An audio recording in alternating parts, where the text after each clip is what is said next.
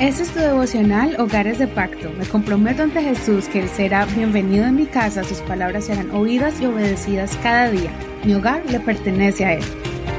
Comencemos nuestro devocional. Vamos a estudiar Génesis capítulo 35. El título es Reencuentro con el Dios de la casa de Dios. Reencuentro con el Dios de la casa de Dios. Leamos los primeros versos de este capítulo, pero no olvides leer todo el capítulo completo. Génesis capítulo 35, verso 1. Entonces Dios dijo a Jacob, Levántate, sube a Betel y quédate allí. Haz allí un altar a Dios que se te apareció cuando huías de tu hermano Esaú. Entonces Jacob dijo a su familia y a todos los que lo acompañaban, Quiten los dioses extraños que hay entre ustedes. Purifíquense y cambien sus vestidos levantémonos y subamos a Betel. Allí haré un altar a Dios que me respondió en el día de mi angustia y ha estado conmigo en el camino que he andado. Así entregaron a Jacob todos los dioses extraños que tenían en su poder y los aretes de sus orejas, y Jacob los escondió al pie de la encina que había junto a Siquem. Cuando partieron, el terror de Dios se apoderó de los habitantes de las ciudades de sus alrededores, y no persiguieron a los hijos de Jacob.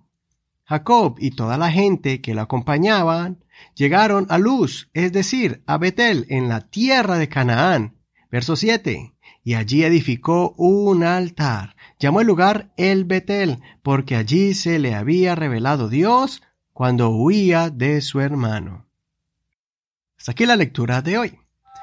Ayer vimos cómo los hijos de Jacob vengaron el abuso sexual cometido contra su hermana Dina. Jacob estaba atemorizado, esperando el ataque de los habitantes de la tierra, pero un milagro ocurrió. Aquí vemos cómo el Señor salvó a Jacob y a toda su casa de la ira de los habitantes. Dios hizo que todos los habitantes de esa tierra y los vecinos de los alrededores tuvieran un terror inmenso hacia Jacob y su casa que no se atrevieron a atacarlos. Era lógico que Jacob pudiera ser fácilmente atacado y destruido, pero Dios lo protegió. Dios lo vio desprotegido y muy asustado ante esa situación de adversidad que volvió a manifestarse otra vez como en el principio a Jacob.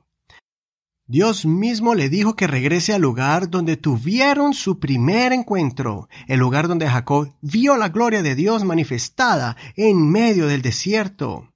Ese día cuando Jacob entregó su vida completamente en las manos de Dios, creyendo en sus promesas y haciendo un pacto solemne con el Dios de sus padres y que ahora él lo llamaba su Dios.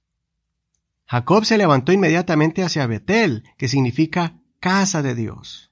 Pero antes de presentar holocaustos al Señor, Jacob sabía que no podía presentarse ante el Todopoderoso de forma impura. Él sabía que sus esposas y sus criados todavía practicaban las tradiciones y costumbres de sus antepasados y de su tierra. Jacob les pide que se despojen de cualquier cosa que le quite la gloria a Dios. Entonces se despojaron de sus ídolos y hasta se pusieron vestiduras nuevas. Jacob quería presentarse delante de Dios puro y limpio de tradiciones paganas que rendían culto a otros dioses. En ese instante cayó un espíritu de terror en los habitantes, y Dios guardó a Jacob y a toda su casa de una muerte inminente. Es maravilloso imaginarse ese clamor de Jacob al Señor después de haber levantado un altar de piedra y ofrecer ofrendas al Señor. Jacob se acercó y pidió protección al Dios que se le había aparecido en el desierto cuando era un joven sin nada en los bolsillos, confundido y desorientado.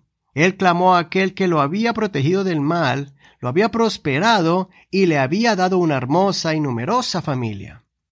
Ahora ese lugar tenía otro significado más profundo y sublime. Ya no sería Betel, que significa casa de Dios, sino el Betel, que significa el Dios de la casa de Dios.